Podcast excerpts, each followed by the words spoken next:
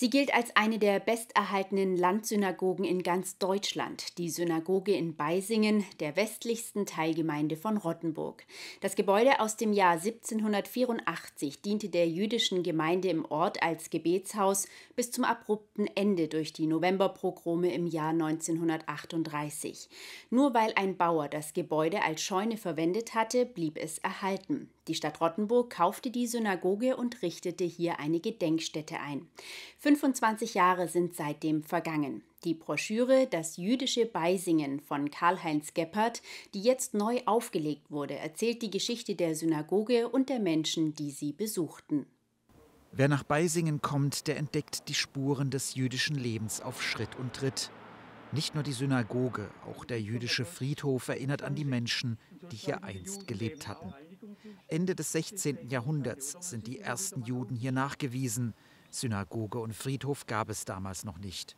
Es waren Vertriebene, die sich hier angesiedelt hatten, denn in Württemberg und Vorderösterreich durften sie nicht mehr wohnen.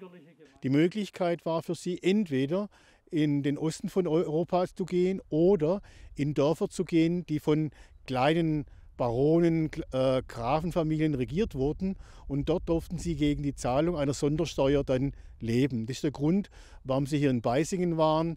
Das hat den Schenken von Stauffenberg gehört oder weil sie in Rexingen waren, das hat der Johanniter Kommende gehört. Unter einer Sternenkuppel hatten sich die Gläubigen versammelt.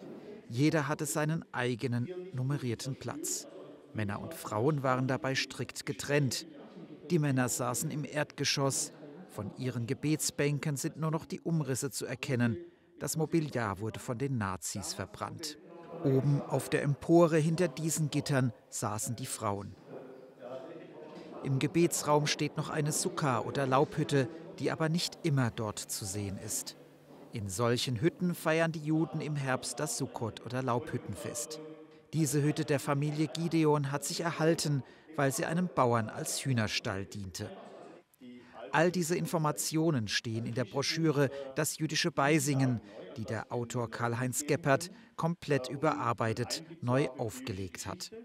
In der neuen Auflage war mir zum einen wichtig, äh, nicht nur Beisingen zu behandeln, sondern auch Rottenburg. Beisingen gehört ja heutzutage zu Rottenburg und Rottenburg hat auch eine jüdische Geschichte. Dort gibt es seit 2016 ein jüdisches Denkmal und das ist neu, äh, neu äh, dazugekommen als Kapitel über Rottenburg. Außerdem wurden neue Forschungsergebnisse mit aufgenommen. Als wahrer Schatz für die Forschung erwies sich die Genisa, eine Art Archiv oberhalb der Sternenkuppel. Hier hatte sich allerlei Schriftgut erhalten. Das ist im Judentum so, äh, dass Dinge, religiöse Gegenstände, insbesondere dort, wo der Name Yahweh auftaucht, dass man das nicht achtlos wegwirft, sondern eben verwahrt. Nicht unbedingt versteckt, aber man hat es eben dann in die Synagoge gebracht und dort hat man es eben dem Zeitlichen überlassen. Im kleinen Museum auf der Frauenempore sind diese Schätze heute zu sehen. Zu Hochzeiten lebten in Beisingen 240 Juden, doch schon im 19. Jahrhundert verringerte sich die Zahl durch Auswanderungen. In der NS-Zeit endete das jüdische Leben. Mehr als 60 Juden wurden aus Beisingen deportiert. Die meisten von ihnen starben in Konzentrationslagern. Nur wenige Überlebende kehrten zurück, darunter die Familie Kahn. Die Familie lebte über zehn Generationen bereits hier in Beisingen und Harry Kahn hat auch seinen alten Beruf wieder äh, aufgegriffen als Viehhändler. Er lebte hier mit seiner Frau bis zu seinem Tod und es ist schon eine Besonderheit, äh, dass man tatsächlich zurückkommt nach diesen schrecklichen Ereignissen und hier wieder äh, Fuß fasst. Seit dem Tod von Harry Kahns Witwe 1980 leben in Beisingen keine Juden mehr. Die Synagoge aber diente als Scheune, daran erinnert noch dieses Scheunentor. 1988 kaufte die Stadt Rottenburg das Gebäude und richtete dort eine Gedenkstätte ein. Und diese kann besichtigt werden. Es ist also so, die Synagoge ist jeden Sonntag von 14 bis 16 Uhr das ganze Jahr über geöffnet. Da kann man also kommen, ohne dass man sich vorher anmeldet.